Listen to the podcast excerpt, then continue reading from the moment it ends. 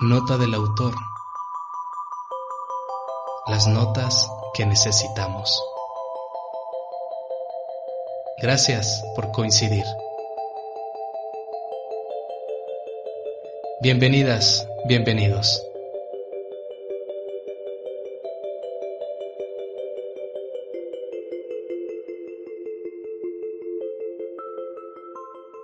Amigos de Nota del Autor, Muchas gracias por continuar con nosotros, por seguir nuestros podcasts. Siempre van a ser una excelente inversión de tiempo para usted y le van a dejar mucho aprendizaje. Recuerde que nuestro eslogan es Nota del autor, las notas que necesitamos. Y hoy le tengo una nota muy importante. Hoy nuestro podcast se llama Ir a psicoterapia. ¿Cómo ve?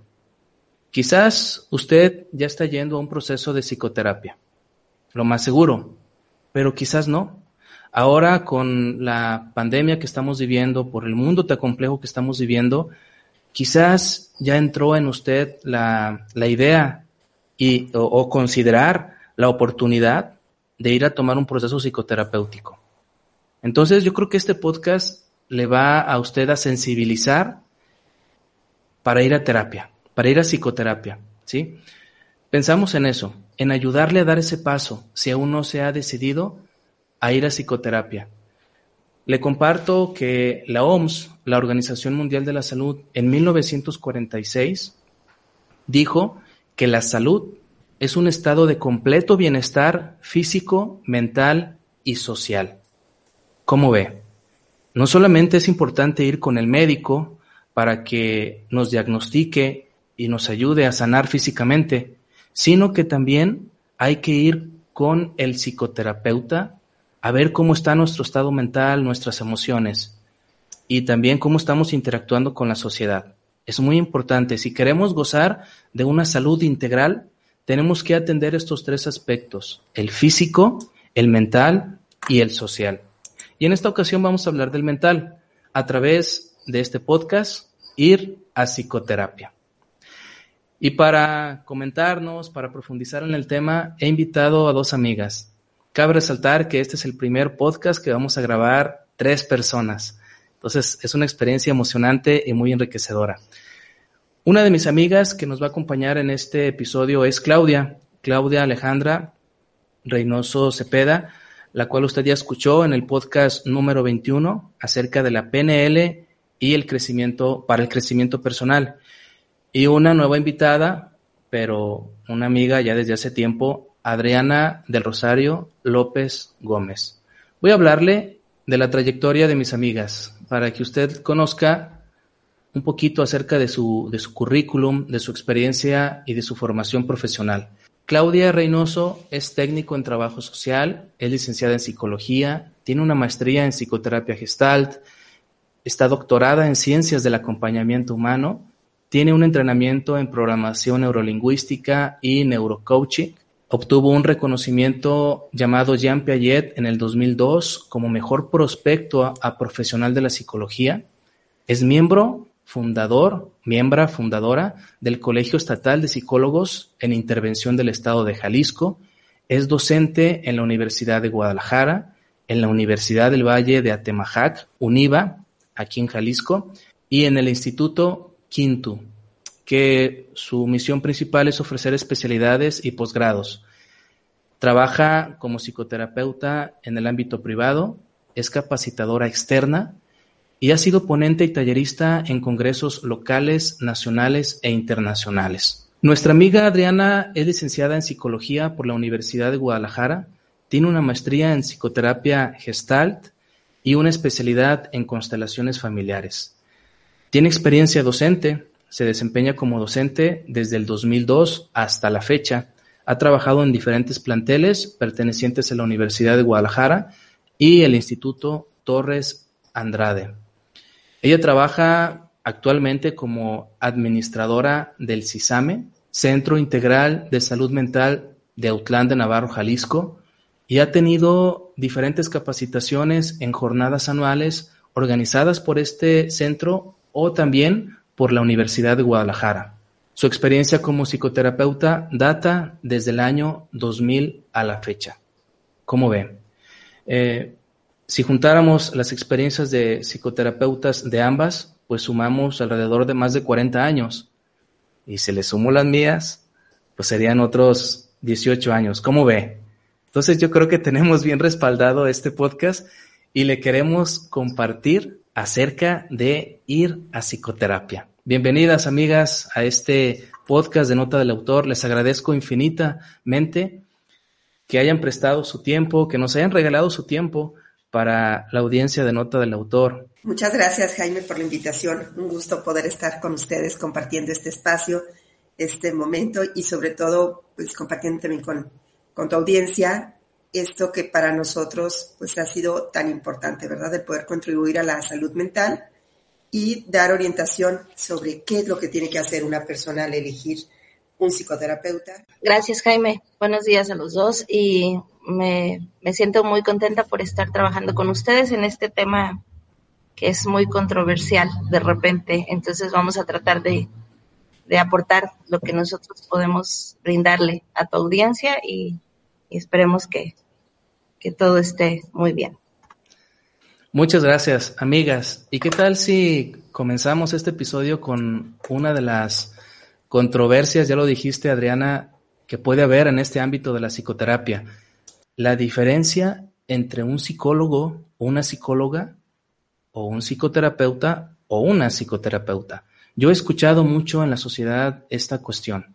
Eh, ¿Hay diferencias entre ambos o son iguales? Habría entonces que identificar, Jaime, que un profesional, eh, digo, el psicólogo es un profesional de la salud, un profesional que va a estudiar lo que son los procesos mentales del ser humano desde sus tres dimensiones, que sería lo cognitivo, afectivo, conductual, que puede identificar, diagnosticar, perdón, evaluar lo que es la conducta humana, es un estudio sobre la conducta humana, pero que la parte del tratamiento ya es una especialización dentro de la, de la psicología y eso es la psicoterapia.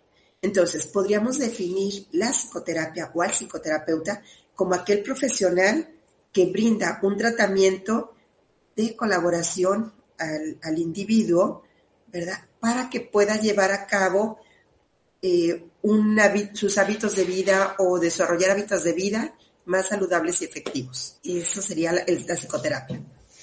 Gracias. Adriana, ¿qué contribuirías tú a esta, a esta concepción? Mira, yo considero dentro de lo que podemos decir en, en la diferencia, bueno, eh, el psicólogo definitivamente dentro del área social se encarga de o se prepara pues para estudiar la conducta del ser humano en general. Eh, algo que es muy importante, nos acaba de comentar Claudia, para poder ser un psicoterapeuta.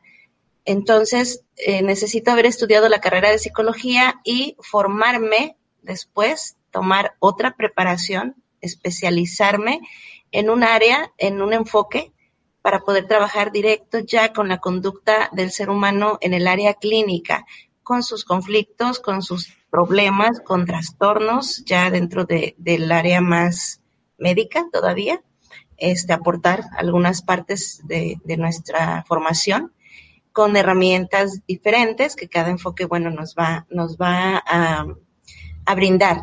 Entonces la diferencia mm, podemos verla muy clara y aparentemente sencilla el, psicólogo como tal, de forma general, va a estudiar la conducta del ser humano, pero hay varios ámbitos para poder estudiar esa conducta.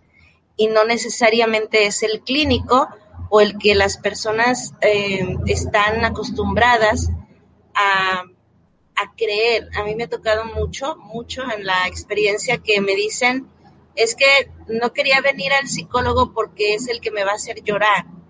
No todos los psicólogos somos psicoterapeutas los psicólogos pueden eh, trabajar en ámbitos educativos, en ámbitos laborales, en ámbitos sociales y estamos quienes decidimos formarnos con un enfoque específico y quizá hay psicólogos que no se quedan con un enfoque específico. Mm, estudiamos varios para trabajar ahora sí dentro del área clínica eh, en la salud o el bienestar del ser humano.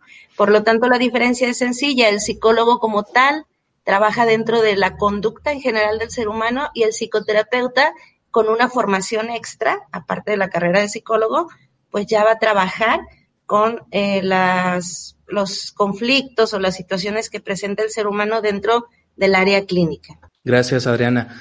Podríamos decir que el psicólogo egresa como alguien general, como un psicólogo general, y que dar ese salto al ambiente clínico, la psicoterapia, le permite ya enfocarse a un, a un estilo de trabajo, es como una especialidad. Ah, sabemos que hay especialidades dentro del ramo de la psicología, pero también hay maestrías y, y en este momento estamos hablando de la psicoterapia.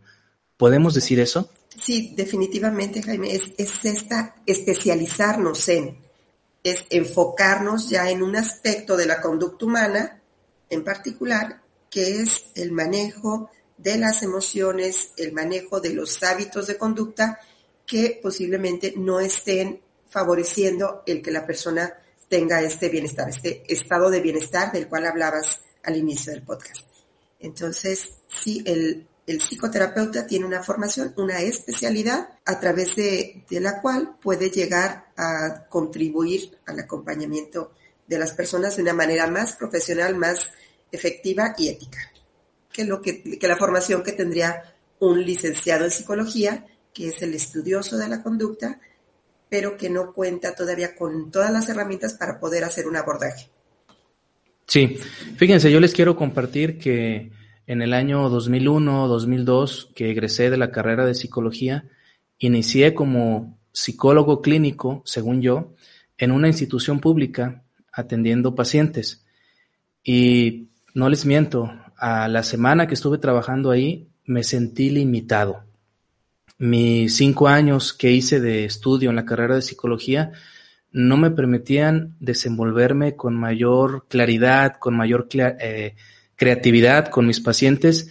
Y una amiga mía que ya era psicoterapeuta, que ya había estudiado una, maestría en psicoterapia, me dijo, oye, inscríbete a la maestría y vas a ver que pues van a cambiar muchas cosas, vas a estar mejor capacitado, tendrás mejores herramientas para ayudar a las personas. Y le tomé la palabra. A partir de que inicié esa maestría, eh, la cual pues ustedes también estudiaron, eh, vi otro mundo, vi otras situaciones, me enseñaron a ver otra realidad en mis pacientes y, y cambió, cambió mi perspectiva de ayudar a las personas. ¿Verdad? Entonces, yo creo que la carrera de psicología sí nos da para trabajar, pero es un, eh, pero es limitado, el espectro es limitado. Eh, brincar al nivel de, maestría, de especialización, aparte que te dota de herramientas para ayudar mejor a las personas, te permite un campo laboral más extenso. No sé qué, eh, qué opines, Adriana.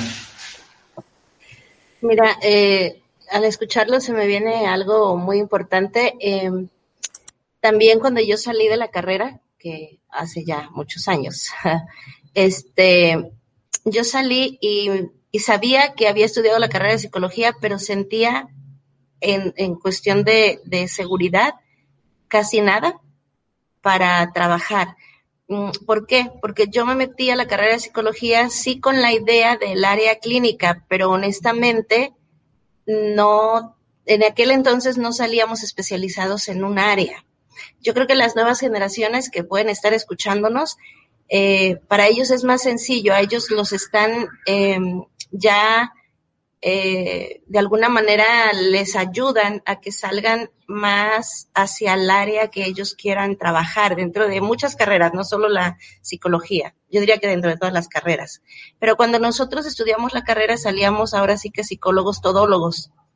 Entonces a mí me pasó que yo quería ser psicóloga clínica, pero no me sentía con la capacidad de saliendo de la carrera dar una psicoterapia. Por lo tanto, por casualidad, honestamente, por casualidad terminé estudiando una maestría.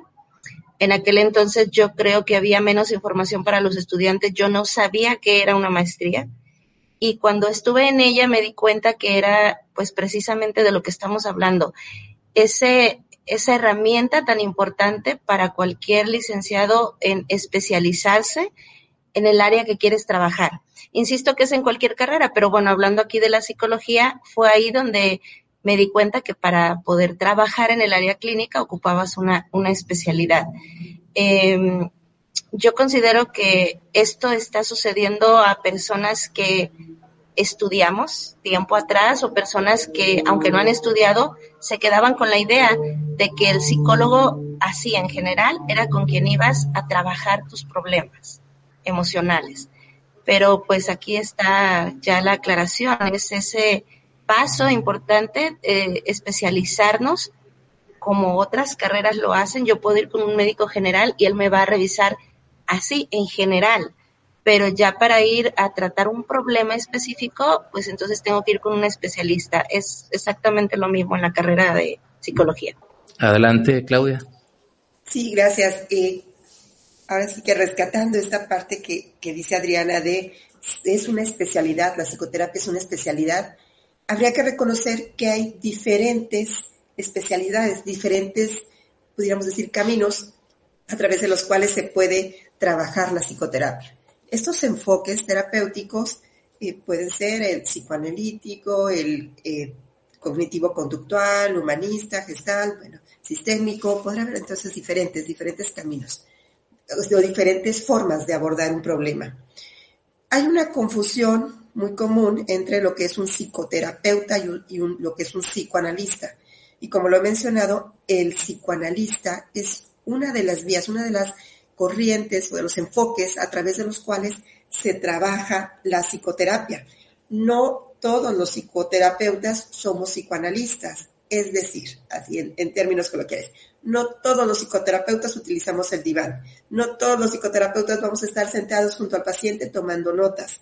Esa es una forma de poder llevar a cabo la psicoterapia, pero no todos los enfoques son iguales. Y entonces aquí sería como pensar que nos podemos ejercitar desde diferentes disciplinas.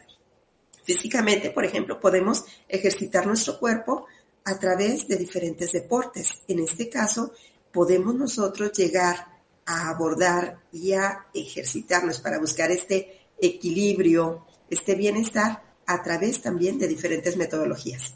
esto sería la psicoterapia. Sí, y aquí eh, me surge una pregunta que la voy a agregar con una anécdota que tuve. Ya hace muchos años de esto, eh, una persona me abordó y me dijo, eh, Jaime, recomiéndame a, un psicoterapeuta, nada más que no sea terapeuta gestalt. Eh, en ese entonces yo ya había hecho la maestría en psicoterapia gestalt y le dije, bueno, pues, ¿qué otra alternativa? Un enfoque psicoterapéutico profundo, que llegue hasta la raíz. Por ejemplo, un psicoanalista. Dije, bueno, no conozco a ninguno aquí en esta región, pero te voy a contactar con uno. Entonces me surge esa pregunta, eh, Adriana, ah, hay un enfoque dentro de esta diversidad de la psicología que ofrece, eh, ya lo comentaba Claudia, psicoanalistas, también hay eh, psicoterapeutas cognitivo-conductuales, sistémicos familiares y otros más.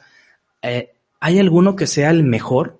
si bien Claudia ya le abonó, ya le abonó a esta parte donde decía que en esa diversidad cada uno va a ayudarte de alguna manera, sí, pero decimos aquí en México, hay uno que rife, hay uno que sea el mejor y, es el que esté de moda y al que debemos de acudir. Bueno, eh, yo considero que no hay uno mejor, Jaime. Yo considero que todos los enfoques que, que el que decida estudiar el psicólogo ahora sí para especializarse, todos los enfoques aportan y todos tienen herramientas muy importantes que pueden ayudar al ser humano a, encontrar ese bienestar emocional que está buscando.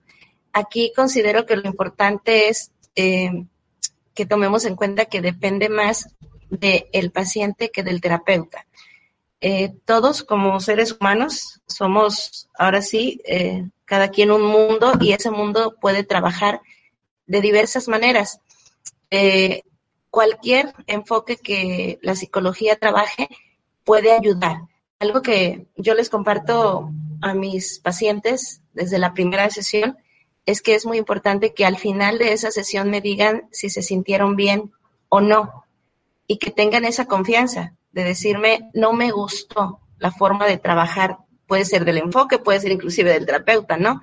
Pero me gusta que me lo digan y les comparto que es lo correcto para ellos. Al final de cuentas, ellos están pagando un servicio y tienen que tener esa satisfacción. Por lo tanto, eh, va a depender más, insisto, del paciente. Sin embargo, algo que, me gustaría aclarar es que eh, podemos especializarnos en un enfoque, pero pues cada uno de nosotros tenemos un trabajo muy diferente dentro del consultorio. Puedo ser terapeuta gestal yo, como tú Jaime, como tú Claudia, y cada uno tener un estilo distinto de trabajo. Y entonces eso es lo que va a, abonarle al paciente. Sí, Claudia. fíjate que escuchaba ahorita Adriana, eh, como esta expectativa que tenemos, ¿verdad? De que el paciente se vaya contento. Yo digo que sí, que se vaya bien. Eh, yo tenía la idea del paciente se tendría que ir feliz. Y entonces en las primeras ocasiones en que pues mi paciente no se fue feliz, yo decía, algo hice, algo hice y estoy mal. Y consultándolo con, una, con otro psicólogo me dice, es que el paciente no tendrá por qué irse feliz, ¿verdad? Y eso es algo importante. Cuando nosotros empezamos a trabajar en psicoterapia, eh, aspectos dolorosos, aspectos incluso incómodos de nuestra personalidad, de nuestra forma de vivir, pues no nos vamos a sentir felices al salir de la, de la psicoterapia. Y entonces, bueno, esto es algo que me parece importante compartir, que no todas las sesiones sales feliz. En ocasiones incluso podrás salir molesto, enojado, pero habrá que ayudar a, como psicoterapeutas tenemos que ayudar a que el paciente identifique que la molestia en muchas ocasiones no será con el psicoterapeuta, sino será con aquello que descubriste. O sea, yo digo, ni es el psicoterapeuta ni es él, es aquello que descubriste. Yo en ocasiones bromeo con algunos de mis pacientes y les digo, ir al psicoterapeuta no es lo mismo, eh, no se aplica, quiero decir, este dicho que comúnmente lo decimos en otro ambiente, el cliente siempre tiene la razón. En psicoterapia no pega eso, no pega, no es válido. Muchas veces los pacientes van a querer tener la razón, pero se encuentran con un lado confrontativo, con una comunicación distinta, de la cual vamos a hablar más adelante, donde no siempre va a tener la razón. Adelante, Adriana. De hecho, eh, les he compartido también a los pacientes, no vas a resolver la situación en una terapia, en una sola sesión. Al referirme si se sentían cómodos, era la forma de trabajo. Entonces, pero sí estoy de acuerdo con ustedes, hay que aclarar con ellos. A mí eh, me gusta compartirles que la mayoría de las veces no vas a salir ni resuelto ni feliz. Muchas veces vas a salir enojado, este, o triste, o, o, peor de cómo tú llegaste a la sesión, pero en ese momento sí es cuando él, el paciente, bueno, se da cuenta o por medio de las intervenciones se da cuenta que precisamente está trabajando algo que tiene que trabajar. Y la felicidad no la va a encontrar ahí o la tranquilidad que está buscando no la va a encontrar ahí. Y de hecho es, ese es nuestro trabajo, confrontarlos y quizá muchas veces caerles gordos, pero pues es la forma de trabajar y confrontar con, con la problemática que presentan. Oigan, y estoy seguro que parte de nuestra audiencia dirá, ah, caray, este, ¿qué no a psicoterapia vamos para sentirnos a gusto, para sentirnos feliz. Y aquí nos están diciendo algo que puede contrariar eso. Adelante, Claudia. Sí, fíjate que, este, claro que puede ser una, esa es la expectativa, ¿no? Del paciente, estar mejor, sentirse mejor, encontrar ese bienestar. Pero yo haría esta comparación con cuando vamos con un médico, ¿no? El médico puede que nos haga, tenga que realizar alguna intervención, una cirugía, en la cual en un primer momento saldremos con dolor, con incomodidad, pero es porque ya se removió aquello o se reestructuró aquello que estaba generando un daño. Y entonces, que las personas que van a psicoterapia no teman que al salir de la sesión sientan una incomodidad porque hubo una, si hubo una reestructuración, si hubo una intervención, pues entonces es porque algo se movió, algo se retiró y que es para el bienestar de la persona. Entonces, que exista, ojalá pueda existir esa confianza en que el terapeuta está realizando una intervención que va con la misma visión con la que él llegó, el que el paciente esté mejor. Correcto. Me surge otra pregunta. ¿Por qué ustedes creen que hay tanta resistencia o evasión para tomar el tratamiento psicoterapéutico?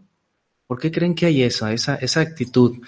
Eh, no todas las personas van a psicoterapia, sino pues los psicoterapeutas tendríamos una lista interminable de, de pacientes. ¿A qué se da, por qué se da esta resistencia en algunas personas? Fíjate que, bueno, tiene mucho que ver con las creencias, con, con los mitos que existen respecto a la psicoterapia. Y creo que estamos en un momento en el que afortunadamente se ha ido tomando conciencia de la necesidad de poder abordar no solo lo físico, sino también lo emocional, o lo que ocurre internamente. Y entonces esta idea de solo a psicoterapia solo van los locos, incluso al psicólogo, lo mencionan así, al psicólogo solo van los locos. Bueno, en este caso hablaremos del psicoterapeuta. Entonces, aquellas personas que sienten que algo no está funcionando, eh, pues merecen recibir un apoyo, ¿no? Pueden recibir un apoyo. Y aquí voy a retomar unas palabras de Fritz Perls, creador de la terapia Gestalt, que decía, la psicoterapia es para los enfermos, no es para los sanos. El sano ya tiene el bienestar, ¿verdad? Y entonces si buscamos el bienestar, pues entonces tendrá que ir a psicoterapia aquella persona que no se sienta equilibrado, que no sienta que su vida está teniendo el bienestar que, que desea, que merece. Y entonces, pues en este, en este sentido, yo digo, ¿quiénes podemos tener una experiencia de incomodidad, de dolor? Pues yo creo que todos, ¿no? Entonces la psicoterapia es para todos, para toda aquella persona que quiera mejorar su estado de vida, para toda aquella persona que busque y que desee el bienestar. Entonces, bueno, para los sanos pudiéramos decir, no, ya, el sano no lo va a necesitar. Y el sano es, como bien lo mencionaste Jaime, es aquella persona que tiene un estado de equilibrio, de bienestar total. Y a mí yo no sé si de veras existe alguna persona que, que haya logrado ese bienestar total. Bueno, a lo mejor sabes que sí, pero que haya permanecido en este bienestar pues no sé qué tanto podamos garantizarlo. Adelante, Adriana. Sí, mira, este, definitivamente estoy de acuerdo con Claudia. Creo que puedes lograr el bienestar de vez en cuando en la vida y, está bien, es, es lo, lo, que andamos buscando, ¿no? Pero pues somos un eh, ente cambiante, por lo tanto también vivimos en un mundo totalmente cambiante con muchas sorpresas como las que tenemos en este año y entonces pues hay desequilibrios, ¿no? En cualquier momento. Este, en mi experiencia, eh, considero que hay varios factores que limitan a la persona a querer ir a psicoterapia. He trabajado en, en ciudades, Guadalajara, he trabajado en pueblos, he trabajado en, ranchos, literalmente hablando. Y en cada lugar hay factores diversos que no permiten o que no le permiten a la persona querer ir a un proceso de psicoterapia. El más común es el que ya mencionó Claudia, yo no voy a ir al psicoterapeuta porque no estoy loco, solo tengo un problema, por lo tanto no voy a ir porque no, no estoy loco. Eh, ese es uno. Otro factor que he identificado mucho en lugares pequeños. De repente me decían a mí, es que tienes mucho trabajo en un pueblo. Sí, sí, tengo mucho trabajo porque la gente cree que como no soy de ahí, no voy a platicar sus problemas.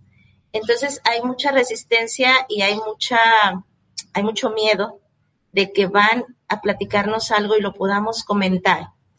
Quiero tomar este punto en particular porque no necesita ser un pueblo, puede ser una ciudad donde un psicólogo pudiera llegar a comentar, esa es parte de nuestra ética, más adelante lo vamos a platicar, pero es importante que es un factor el que la gente tiene miedo de que no le puedas guardar eso que te está compartiendo.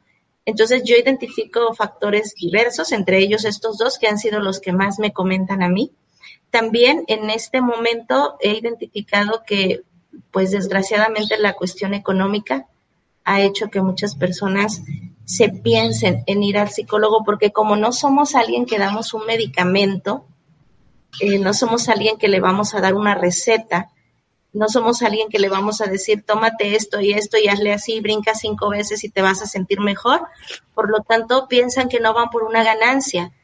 Entonces, bueno, ahí habría que ahondar un poquito más con estas personas en que realmente esto es un proceso, un proceso en el que no me voy a sentir bien en la primera sesión, ya decíamos, un proceso en el que voy a ir a buscar un bienestar al cual me voy a enfrentar a muchos dolores, a muchos este, tropiezos para poder buscar ese bienestar. Oigan, y no sé si estén de acuerdo conmigo, a, a muchas personas no les agrada mucho ser confrontadas, ¿eh?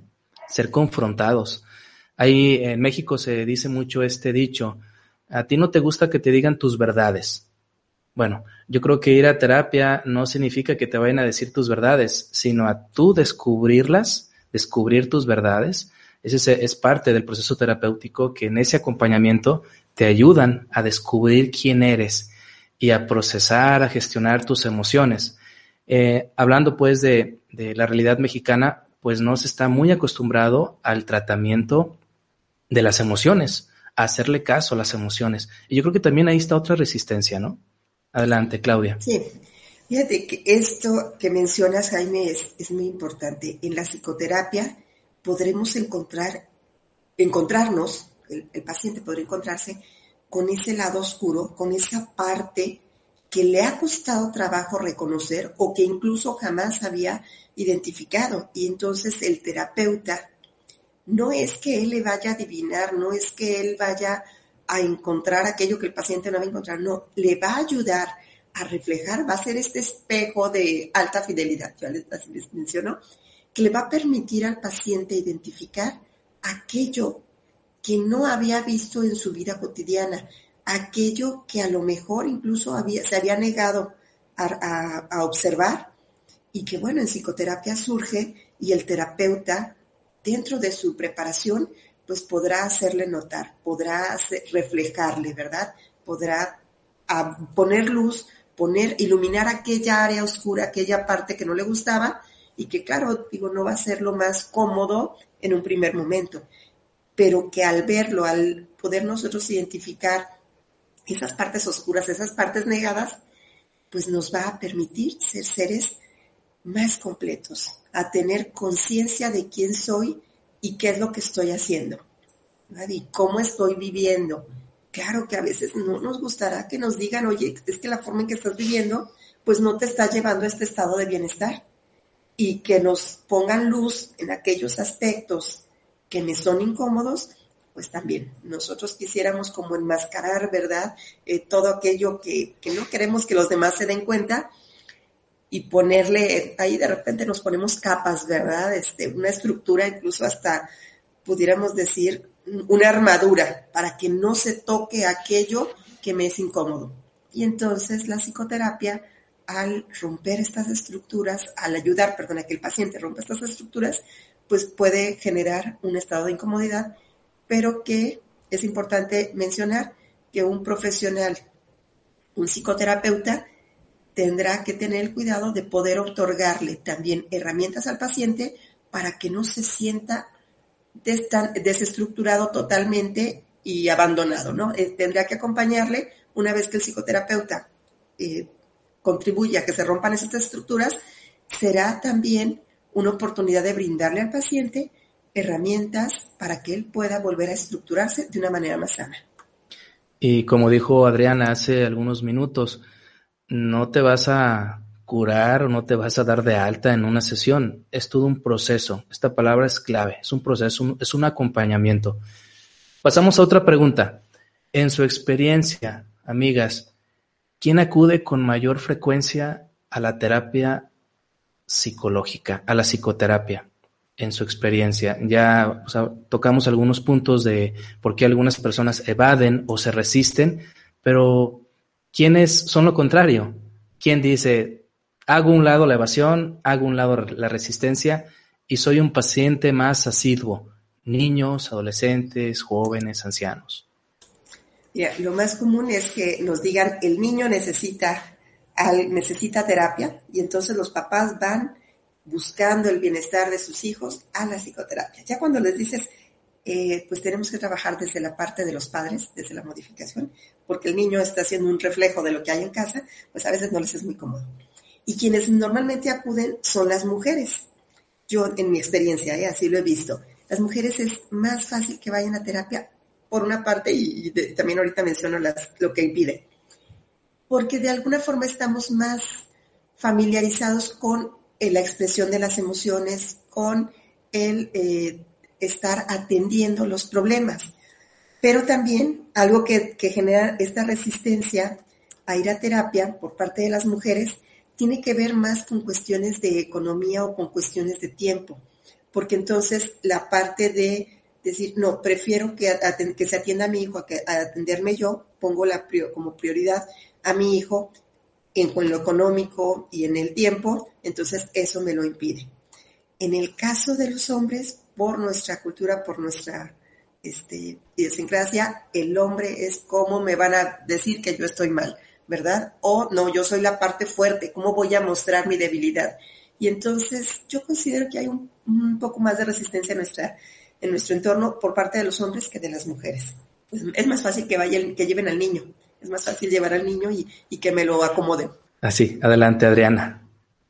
Fíjate, eh, escuchando a Claudia, comparto con ella el, la mayoría de lo que comenta, sin embargo, les, les comparto que conmigo ha sido curioso por etapas o por lugares donde he trabajado. Eh, comúnmente sí, lo más lógico es que la mamá lleve a los hijos, porque los hijos tienen muchos problemas. En la escuela, en la casa, no me hacen caso, son muy berrinchudos, etcétera, etcétera y terminamos en el proceso, como dice Claudia, compartiéndole a los papás que es necesario que ellos se involucren en el proceso y por lo tanto termina también el adulto muchas veces cuando lo aceptan en un proceso. Eh, últimamente aquí, al menos en mi experiencia, y he trabajado más pues aquí en lo que viene siendo Outland, eh, sí han acudido mujeres sin embargo, en mi experiencia particular eh, han acudido más parejas, eh, parejas eh, adultos, también adultos, mm, obviamente solteros y sin pareja o aún casados pero solos, ¿no? Sin embargo, me he dado cuenta que inicia sí buscándome la mujer para un proceso.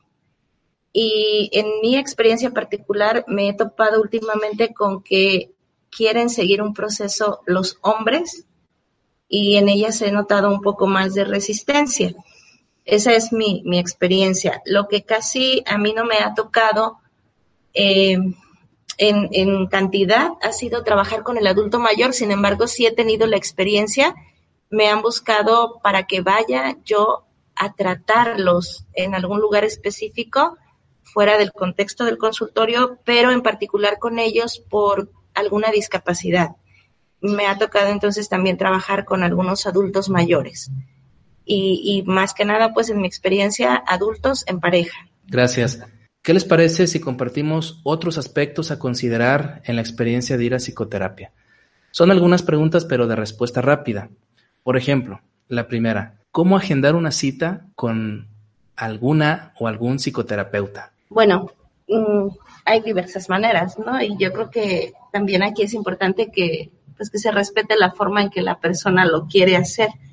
En particular, este, estoy viendo, estoy experimentando que últimamente, pues a través de las redes sociales, eh, puede ser inclusive a través de, que el, psicoterapeuta se, se, dio a conocer, por ejemplo, alguna página de Facebook, este, en su propio estado de WhatsApp, eh, esa es una de las formas más nuevas.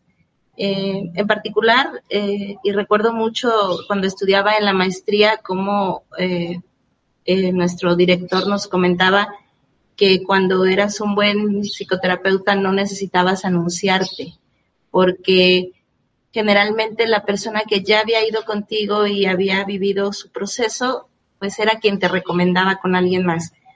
en mi caso, es muy poco que uso redes sociales para esto y comúnmente son llamadas o, mensajes por medio de alguien más que les compartió mis datos. Este, pero ahora es respetable lo que cada persona quiere hacer para contactar al psicólogo, al psicoterapeuta. Sí, Claudia.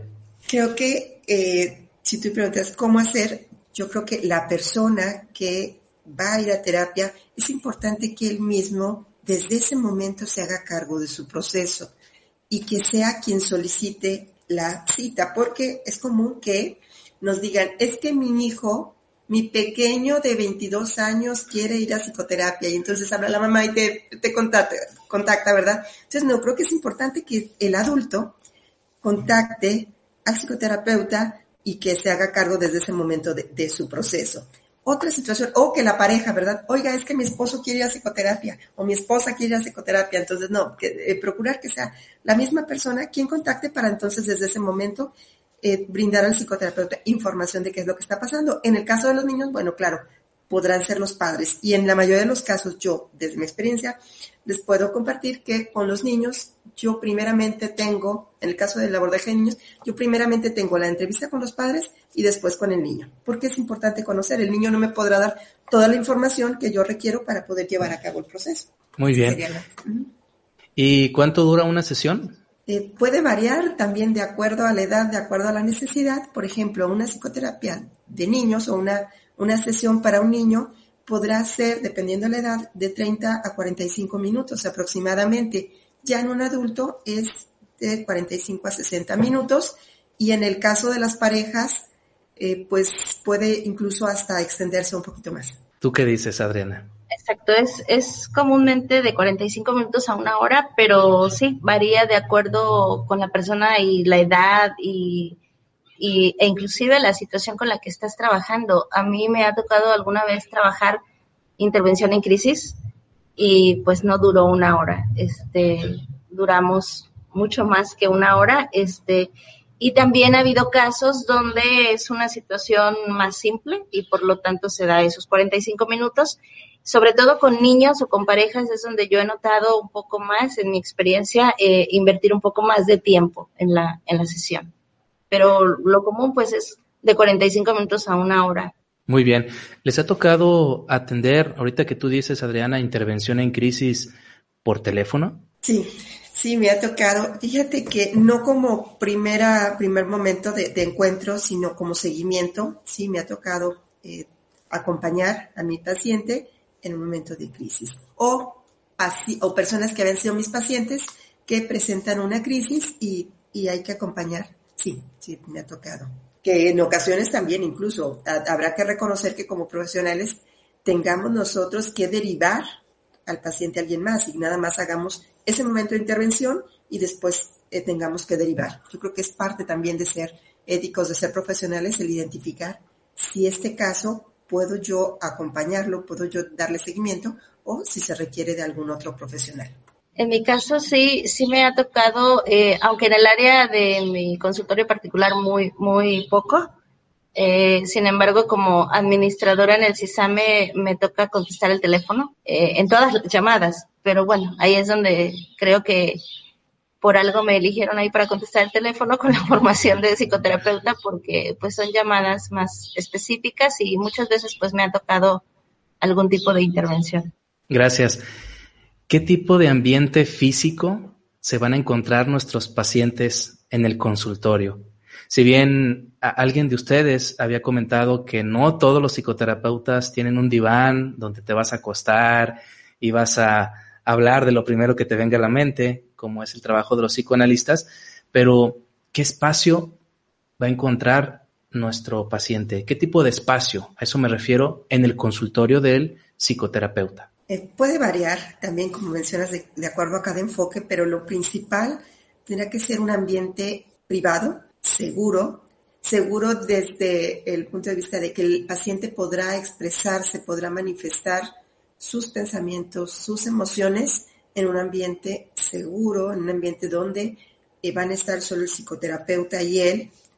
Eh, pues sabemos que lo ideal es libre de ruidos, eh, con una iluminación adecuada, con un ambiente confortable, pero ya el, si existe el diván, el sillón o una simple alfombra con cojines, eso ya dependerá de cada modelo terapéutico eh, o de cada, de cada enfoque, ¿verdad? Y entonces nada más comentar que a las personas pues que se den la oportunidad de conocer para qué está este ambiente diseñado de esta forma. Hay un para qué, ¿verdad? Hay un, hay un sentido del por qué hay, alfombra y no, y no, perdón, y no sillón, por qué hay un diván y no, porque va desde, de acuerdo al enfoque que el terapeuta maneja y tiene una intención. Totalmente de acuerdo con Claudia. Este sí depende mucho de los enfoques. y pues hay puntos específicos muy importantes como es la privacidad que decía Claudia, el lugar seguro, pero sí, definitivamente cada enfoque y también cada estilo personal del terapeuta va a, depender de cómo está diseñado su espacio para el trabajo. Eh, cada, cada enfoque va a tener alguna creencia de que es mejor tener un sillón, de que es mejor tener un escritorio, de que es mejor tener la alfombra, de que es mejor que toques el piso, etcétera, etcétera. Eso ya va a depender de, pues sí, del enfoque y también del terapeuta. Entonces son eh, ambientes muy diversos y lo importante, lo importante sería cuidar esos aspectos, privacidad y seguridad para, para el paciente. Sí, en lo que sí pueden coincidir, yo creo, todas estas formas de trabajar con el paciente es que es un ambiente o procura ser un ambiente reconfortable, un ambiente distinto, ¿verdad? Y las herramientas que utilizan todos los psicoterapeutas también pueden ser distintas, ¿no? Hay, hay gente que puede agregar la música a su proceso terapéutico, hay gente que puede agregar otros elementos que pueden contribuir a la búsqueda del bienestar, ¿verdad? Bueno, ¿cómo será la comunicación interpersonal? entre el psicoterapeuta o la psicoterapeuta y su paciente. Les digo por qué pensé en esta pregunta. En cierta ocasión, una, una persona me dijo, fíjese que le comenté a mi mamá cómo me había ido con usted y esto fue lo que me dijo. Eso que te dijo el psicólogo, así de repente nos dicen a todos, ¿eh? no, hay, no hay esa distinción como lo habíamos dicho de psicoterapeuta. Eso que te dijo el psicólogo, te lo pude haber dicho yo. Es más, yo te lo he dicho muchas veces, yo no sé por qué vas con él si, y le pagas si yo te puedo decir eso. La pregunta está ahí, ¿cómo se da la comunicación en el consultorio? ¿Es una comunicación convencional? ¿Es una plática? ¿Cómo se da ese vínculo de la comunicación?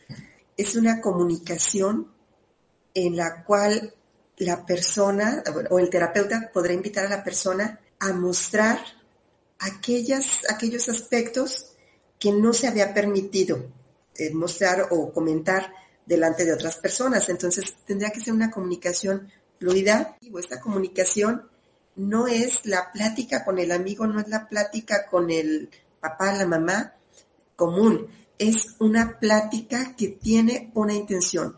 El terapeuta tiene una, una función y entonces tendrá que cuidar, ¿verdad?, que se lleve a cabo. Y les comparto, por eso es que de repente eh, se dice que el terapeuta no puede atender a familiares, no puede atender a los amigos, porque entonces de repente puede perderse de vista esta intención o puede incluso el, paciente sentirse incómodo, sentirse, pues sí, eh, molesto, alterado, porque la persona no está llevando una conversación como él lo conoce. Entonces, porque aquí, en este espacio terapéutico, la conversación tiene un sentido, tiene un objetivo muy claro.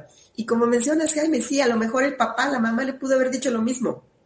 Pero, ¿cuál es la situación? La persona no estaba preparada para recibir la información. O había muchos aspectos, muchas resistencias, filtros que impedían que la persona pudiera escuchar eso.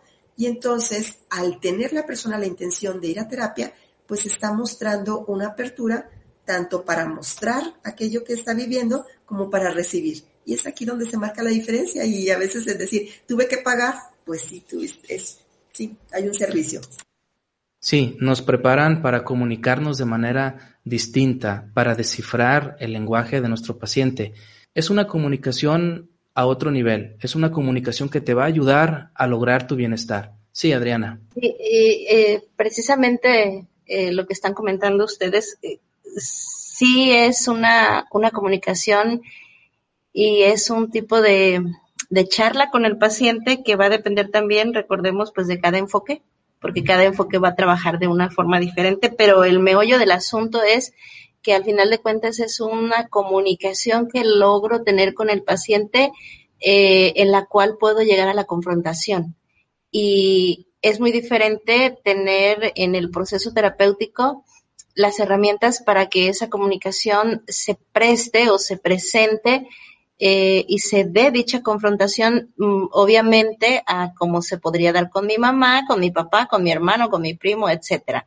Recordemos que no hay afectos, por lo tanto es eh, pues más objetiva y entonces ese tipo de comunicación, aunque muchas veces puede parecer una plática, tiene esos, esos pequeños puntos importantes donde el paciente va percibiendo de una forma muy distinta esa confrontación que muchas veces pues puede que haya terapeutas más confrontativos que otros, más directos que otros, pero al final de cuentas es, es ese meollo del asunto, una charla en muchas ocasiones eh, o, una serie de pasos que otros eh, psicoterapeutas pueden utilizar, al final de cuentas es la comunicación para poder confrontarte o para que te confrontes pues tú mismo como paciente con, con la situación que estás trabajando. Lo principal es esto, no existen los afectos que es lo que luego, como decía mi mamá o como decía mi papá o mi primo, mi tío, yo te pude haber dicho si no te cobraba, sí, pero no me lo decías con, con ese sentido de confrontación terapéutico.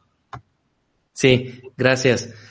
¿Cada cuándo es lo más recomendable seguir el proceso psicoterapéutico? Desde su experiencia, me gustaría eh, que nos comentaran qué funciona más. Adelante, Adriana.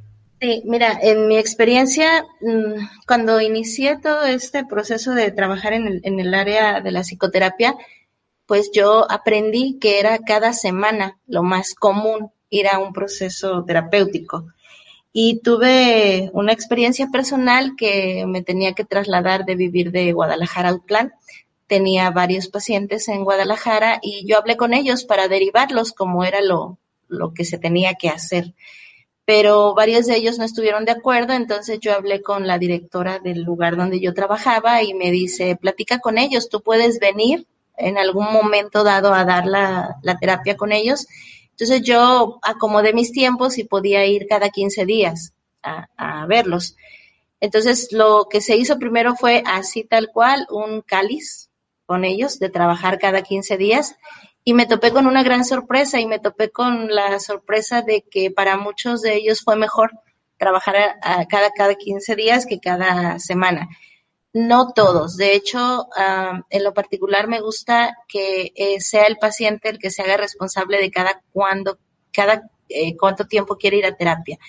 Eh, ellos mismos me han manejado que se sienten con mucha presión y que quieren ir a los ocho días, pero hay otros pacientes que me han comentado, a mí me funcionaría venir contigo cada 15 días.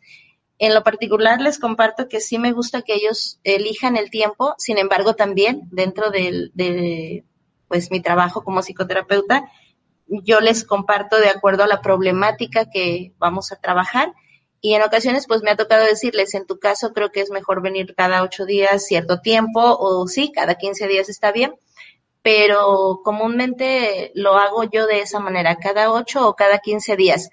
Hay situaciones donde voy alejando el proceso conforme se va trabajando ya la problemática, algo así como la retirada del proceso y el cierre.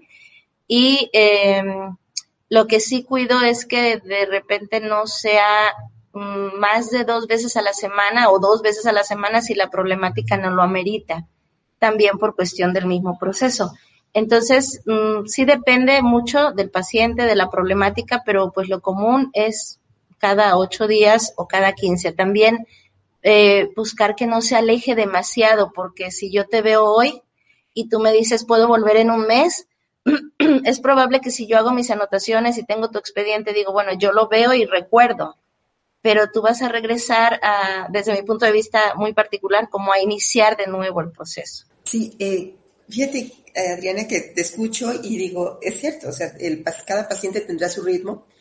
Eh, lo común es una semana y el, aquí el, esa semana no es que descanse, sino es, el, es donde se lleva a cabo el proceso principal. Ese tiempo que se da al paciente es para que lo que se trabajó durante la terapia lo pueda incorporar en su vida, que esa es la función más importante. No se pretende que el paciente esté de por vida yendo a terapia, sino lo que se busca es que en el espacio terapéutico pueda realizar las observaciones, el descubrimiento de aquellos aspectos que le van a ser útiles en su vida. Y entonces este tiempo, este periodo, que puede ser, decíamos, una semana, 15 días, sea el momento en el que la persona aplique esto y vuelva a regresar con el terapeuta para continuar con este proceso.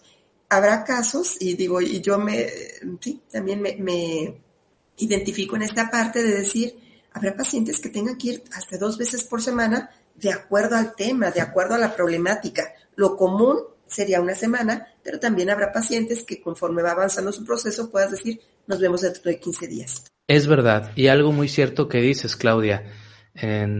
quitemos la idea fija de las personas de que van a ir de por vida, de por vida, van a ser rico al psicoterapeuta, ¿verdad? Este, yo les comparto que he cerrado procesos con algunos de mis pacientes y los veo después de dos años, los vuelvo a ver después de dos años, porque ellos me dicen, oye, ya traigo otro asunto, ya no puedo con esto. Bienvenido, ¿sí? ¿Les ha tocado eso a ustedes? Adelante, Adriana. Sí, este, sí, sí me ha tocado que veo a, a, una persona en un tiempo y terminamos o cerramos ese proceso con ese asunto y pasa un año, dos años, tres años o más y regresa con otro asunto. Y sí, eh, quiero abonar a, a, lo que comenta también Claudia, es muy importante que el paciente se dé cuenta que no va a ir a solucionar la situación en el consultorio, ahí va a ir a confrontar la situación. Y su real trabajo, el real trabajo es precisamente vivir su realidad, eh, si es cada semana, si es cada 15 días, dependiendo de la problemática, eh, la realidad la va a vivir allá afuera, en, en su vida cotidiana. Entonces, es como ir a, decir, bueno, me fue de esta manera, me sentí así, pero es una confrontación pues con él mismo. Sin embargo, sí, sí me ha tocado que regresan, pero es muy importante lo que dice Jaime, también tener el, claro el momento y brindarle al, paciente que se dé cuenta del momento en el que ya se solucionó por lo que él había acudido a la terapia y que ese proceso ya se puede cerrar y claro, o sea, queda la puerta abierta porque, insisto, pues somos seres que constantemente estamos en desequilibrio y puede, podemos volver a, a, vivir otra situación en la que voy a regresar contigo o voy a ir con otro terapeuta a trabajar otra situación en mi vida. Gracias. Sí, sí Claudia.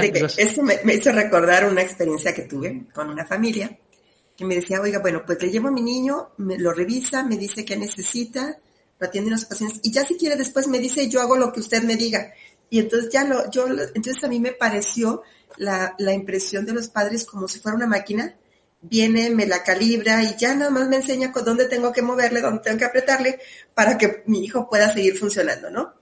Eh, y entonces esta, esta visión, dije, ay caray, no había yo contemplado esto que los padres estaban identificando, ¿no? Es como ya, o sea, ya me lo dejo bien calibrado, ya me lo dejo bien, bien este, acomodado y entonces ya me dice qué hago y yo, yo me encargo. Y así muchos pacientes lo viven también, o tienen esa idea o esa fantasía de que voy a ir con el terapeuta, me va a ajustar, ya me va a acomodar este y ya no voy a necesitar regresar. No, somos seres en constante cambio y aquí habría que tomar en cuenta también algo.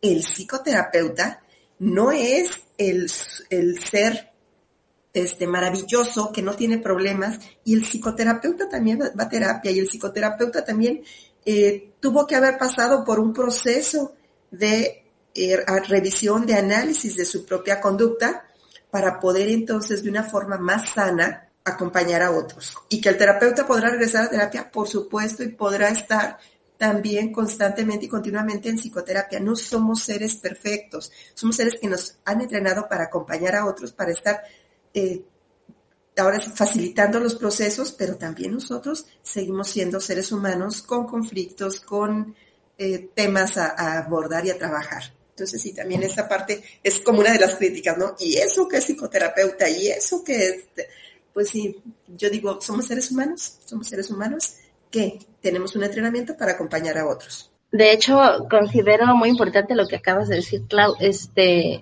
he tenido eh, me han compartido compañeros que estuvieron conmigo en la carrera su experiencia al, al salir y querer dar una, una consulta despuesito de la carrera de psicología, pero sin ir a un proceso.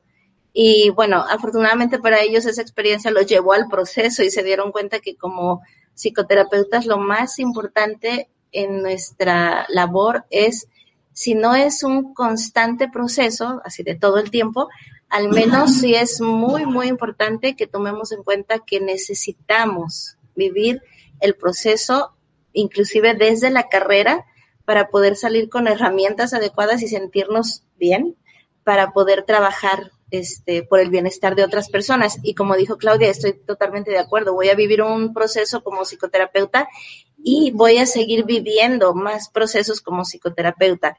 De hecho, considero que al estar en contacto nosotros en el trabajo continuo de conflictos emocionales o situaciones emocionales de nuestros pacientes, también estamos continuamente trabajando nuestros propios conflictos. Por lo tanto, yo diría que no es que si quiero ir a un proceso terapéutico, es necesario que tengamos un proceso psicoterapéutico y quizá muy constante por el tipo de trabajo que estamos realizando. Exacto. Estaba viendo aquí en mi estantería de libros donde se encuentra, ahorita se me pierde un libro que leí hace algunos años de Claudio Naranjo. Es uno de los pues, referentes de la psicoterapia gestal que dice, mi locura te cura, ¿verdad? Entonces, borrémonos ese estigma de nuestra mente de que el psicoterapeuta es alguien equilibrado, es alguien sano. Ya es una repetición, ¿verdad? Que, que, que no pasa por nada, ¿no? Es un ser humano de carne y hueso que también le pueden ocurrir mil situaciones, ¿sí? Bueno, vayámonos a la última pregunta. ¿Cuánto cuesta ir a psicoterapia? Si bien eh, Adriana lo había comentado ya hace algunos momentos, que es una de las resistencias, creer en este mito de que ir a psicoterapia es caro aquí en México. ¿Cómo andamos? ¿Hay una tarifa estándar o cada quien cobra lo que quiere? Compártanos. Eh, bueno, yo puedo comentarte que creo que hay un, es un, amplio este, rango, ¿verdad?, en, que puede tener costo la psicoterapia porque podemos encontrarnos terapia que puede ir desde los 100 pesos, desde los 150, 200, hasta terapeutas que pueden llegar a cobrar hasta 1.500 pesos una sesión. Entonces, esto pues dependerá de cada psicoterapeuta, de cada, incluso este, podríamos decir, cada enfoque, aunque no hay que exista una tarifa para cada enfoque, pero puede ser muy, muy amplia la, el, rango de costos desde mi punto de vista.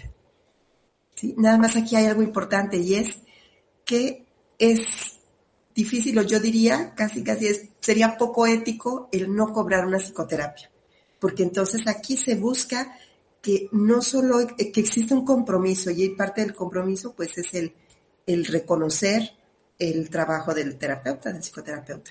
Sí, eh, sí, totalmente de acuerdo, Claudia. Eh, no existe una tarifa eh, o un estándar, pues, para decir aquí está lo que puede, lo que debe cobrar un psicoterapeuta. Yo, pues, en mi experiencia he notado que dependiendo la región, también varía demasiado el costo y tiene mucho sentido porque pues no es el mismo movimiento económico en una gran ciudad, en un pueblo, en un lugar pequeño, etcétera.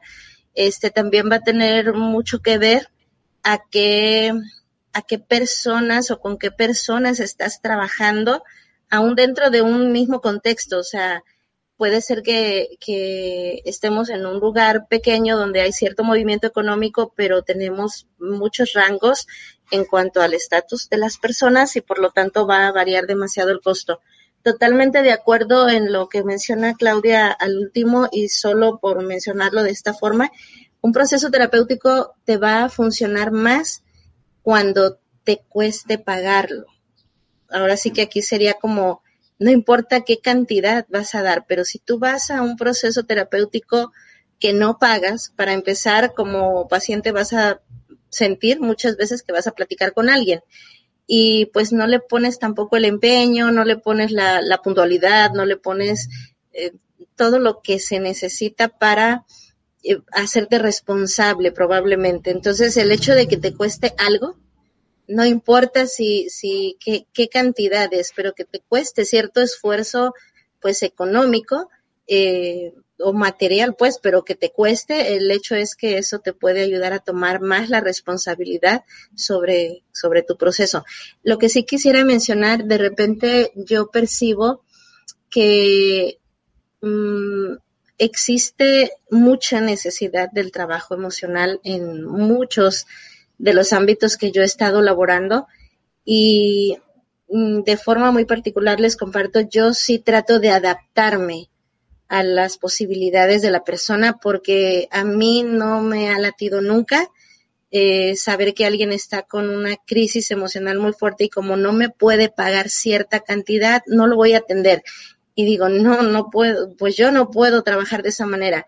Sí tengo una cuota, pero también esa cuota la, la dialogo con mi paciente y si existe la, la, necesidad de trabajar por muy baja cantidad de esa cuota, sí lo he hecho, porque percibo la necesidad de la persona en cuestión emocional y no me gustaría eh, que esta persona se retirara con otro problema más aparte del que trae por la cuestión económica. Es verdad, totalmente cierto. Ser sensibles ante las personas que quieren crecer, que quieren entrar al proceso psicoterapéutico, pero que el factor dinero a veces es una barrera que se tiene que trabajar entre ambos, ¿verdad? Para que no negarle pues la oportunidad por cuestiones económicas a alguien que trae todo el empuje de desarrollarse mejor. Sí, aclarando un poquito este punto, mira, también existen este, dependencias donde pues no les cobran.